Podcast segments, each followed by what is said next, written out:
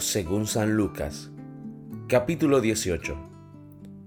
Jesús le mostró como un ejemplo que debían orar siempre, sin desanimarse. En una ciudad había un juez que no temía a Dios ni le importaba a la gente. En la misma ciudad había también una viuda que acudía a él para decirle, Hazme justicia contra mi adversario.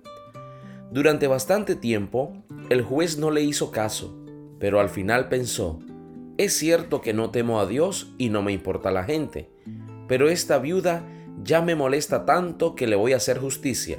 De lo contrario, acabará rompiéndome la cabeza. Y el Señor dijo, ¿se han fijado en las palabras de este juez malo? ¿Acaso Dios no hará justicia a sus elegidos si claman a Él día y noche, mientras Él deja que esperen? Yo les aseguro que les hará justicia y lo hará pronto. Pero cuando venga el Hijo del Hombre, encontrará fe sobre la tierra. Jesús dijo esta parábola por algunos que estaban convencidos de ser justos y despreciaban a los demás. Dos hombres subieron al templo a orar. Uno era fariseo y el otro publicano. El fariseo, puesto de pies, oraba en su interior de esta manera. Oh Dios, te doy gracias porque no soy como los demás hombres que son ladrones, injustos, adúlteros o como ese publicano. Ayuno dos veces por semana y doy la décima parte de todas mis ganancias.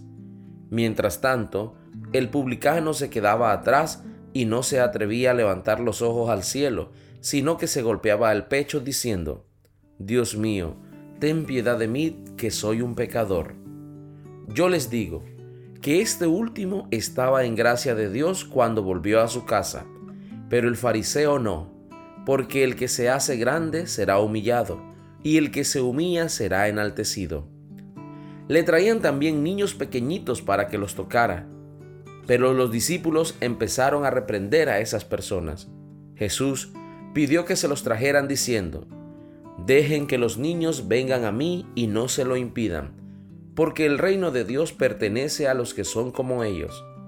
En verdad les digo que el que no reciba el reino de Dios como niño, no entrará en él. Cierto hombre le preguntó, Maestro bueno, ¿qué tengo que hacer para heredar la vida eterna? Jesús le dijo, ¿por qué me llamas bueno? Solo Dios es bueno, nadie más. Ya sabes los mandamientos, no cometas adulterio, no mates, no robes, no levantes falsos testimonios, honra a tu padre y a tu madre. Pero él contestó, todo esto lo he cumplido ya desde joven. Al oír esto Jesús le dijo, todavía te falta una cosa, vende todo lo que tienes, reparte el dinero entre los pobres y tendrás un tesoro en el cielo. Después, ven y sígueme. Ante tal respuesta, el hombre se puso triste, pues era muy rico al verlo, dijo Jesús, qué difícil es para los que tienen riquezas entrar en el reino de Dios.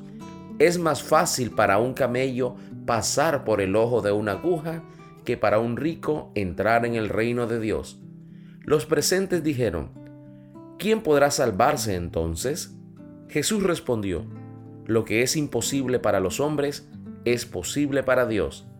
En ese momento, Pedro dijo, ya ves que nosotros hemos dejado todo lo que teníamos y te hemos seguido.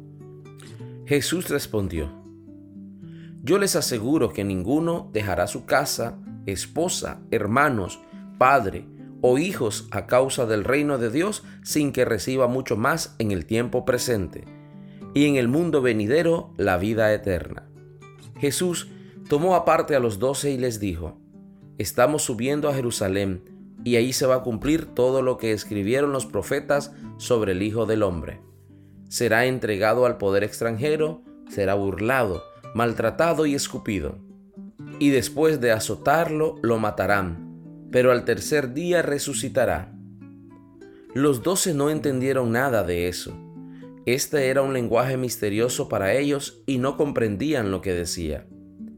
Ya cerca de Jericó, había un ciego sentado al borde del camino pidiendo limosna. Al oír que pasaba mucha gente, preguntó que qué era aquello, y le dieron la noticia. Es Jesús el Nazareno, que pasa por aquí. Entonces empezó a gritar, Jesús, hijo de David, ten compasión de mí.